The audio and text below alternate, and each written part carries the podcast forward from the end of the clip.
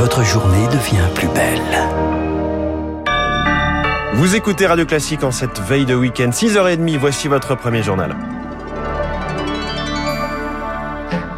La matinale de Radio Classique avec François Geffrier. Et le journal d'Augustin Lefebvre après le Grenelle de la santé, le rapport Braun, nouvelle tentative pour améliorer la situation de l'hôpital. 41 mesures formulées par le docteur François Braun, président de l'association SAMU Urgence de France avant un été qui s'annonce tendu.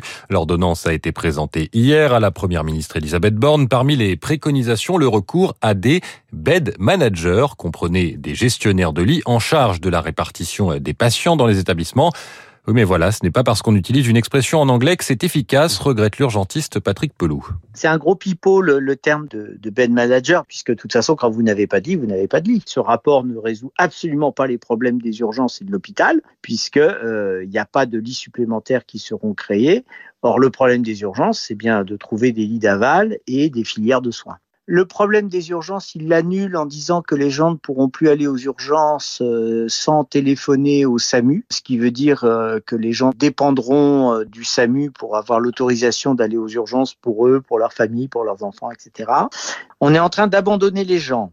Voilà. Patrick Pelou répondait à Charles Ducrot. L'installation de la nouvelle Assemblée nationale s'est achevée hier avec la désignation des présidents de commission. Le RN n'a finalement pas obtenu celle des finances. Attribué à l'insoumis Éric Coquerel, autre moment crucial de cette installation, hier le placement dans l'hémicycle. Le RN se revendique de droite nationale. Il voulait que ses 89 députés soient assis entre le centre et les républicains. Difficile d'échapper à 50 ans d'histoire. Les élus RN siégeront bien à l'extrême droite.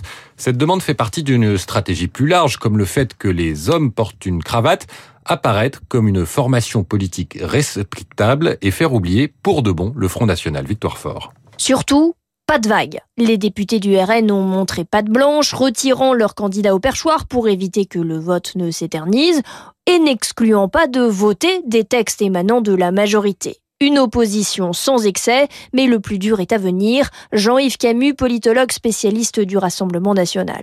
Si leurs propositions de loi sont bancales, à un moment donné, ça ne contribue pas à vous normaliser. Donc il y a vraiment une énorme exigence de travail.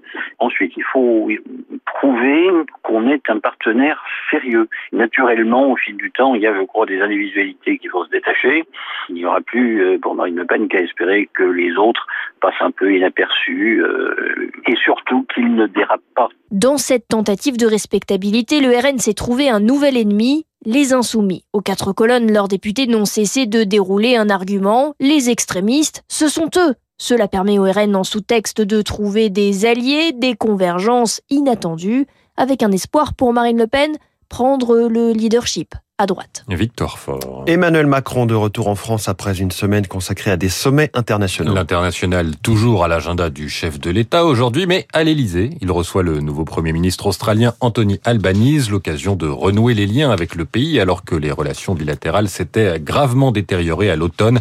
L'Australie avait annulé la commande de 12 sous-marins à la France. Cet agenda international devrait un peu s'alléger. La présidence française de l'Union européenne s'est achevée cette nuit. C'est désormais la République tchèque qui préside le Conseil de l'Union européenne, un pays plus petit, 10 millions d'habitants, dont le mandat devrait être, comme celui de la France, marqué par la guerre en Ukraine. Marc Tédé. Parmi les priorités du Premier ministre tchèque Petr Fiala, l'organisation d'un sommet sur la reconstruction de l'Ukraine et le lancement d'un plan Marshall pour le pays. Mais le chef du gouvernement tchèque le reconnaît lui-même, la paix est une condition préalable. D'ici là, il souhaite que l'Union européenne continue à soutenir l'Ukraine, mais surtout fasse pression sur la Russie. Comme les autres pays d'Europe de l'Est, la République tchèque ne plaide pas pour un dialogue avec Moscou et souhaite plutôt sa défaite. Quant au dossier initié par Emmanuel Macron. La communauté politique européenne, par exemple, sa première réunion est programmée avant la fin de l'année. Ce sera sous l'égide de la République tchèque. Prague, en revanche, ne poussera pas pour une révision des traités à laquelle elle n'est pas favorable. L'actuelle coalition au pouvoir eurosceptique ne souhaite pas renoncer à la règle de l'unanimité.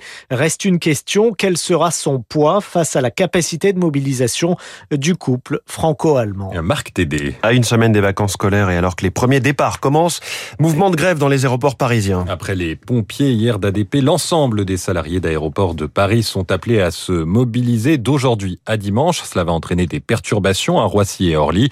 Les salariés réclament une augmentation générale de 300 euros des salaires. Karim en fait partie.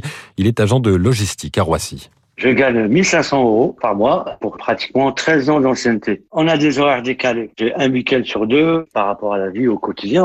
On dirait qu'on est des travailleurs précaires. Je peux pas me projeter, je peux pas acheter, je peux rien faire, je peux pas faire de crédit. Il n'y a pas de restaurant, il n'y a pas de sortie, il n'y a rien, quoi. On travaille que pour payer le loyer. Parce que tout augmente derrière. Quand je fais une, projection sur ma future retraite, je me dis, j'ai travaillé toute ma vie, je vais me retrouver avec 900 euros. C'est effrayant, quoi. On se dit, mais pourquoi je vais travailler? Parce que si ça augmente pas, mon salaire, euh, faut me retrouver avec 900 euros. Ben, je vais devoir faire comme des collègues, peut-être travailler encore, pousser jusqu'à 67 ans euh, dans un état, euh, et ça, ça fait peur. Un propos recueilli par Émilie Vallès, préavis de grève déposé également à l'aéroport Marseille-Provence, mais cela ne devrait pas entraîner de perturbation du personnel, a été réquisitionné par arrêté préfectoral. Retour gâché pour les Eurokéennes de Belfort. Après la soirée d'hier, la journée d'aujourd'hui est annulée, conséquence d'un violent orage qui a blessé sept personnes, dont une grièvement. La grande scène du festival a également été endommagée. Et puis l'éducation nationale porte plainte après la fuite de sujets du brevet. Les sujets de secours vont devoir être utilisés aujourd'hui pour la deuxième et dernière journée. Ce sont les épreuves d'histoire, géographie et de sciences. On triche même au brevet des collèges. Oui, c'était sur WhatsApp, ça diffusé par des, sur des groupes. Comme quoi, il y a, y a un enjeu aussi pour ce diplôme, que sans doute le premier peut-être de la scolarité. Mais il y a une grosse part de contrôle continu. Ah, donc, pour le brevet aussi, effectivement. Le diplôme national du brevet. Merci beaucoup, vous l'avez votre brevet, pour un excellent journal de 6h30. Merci Augustin.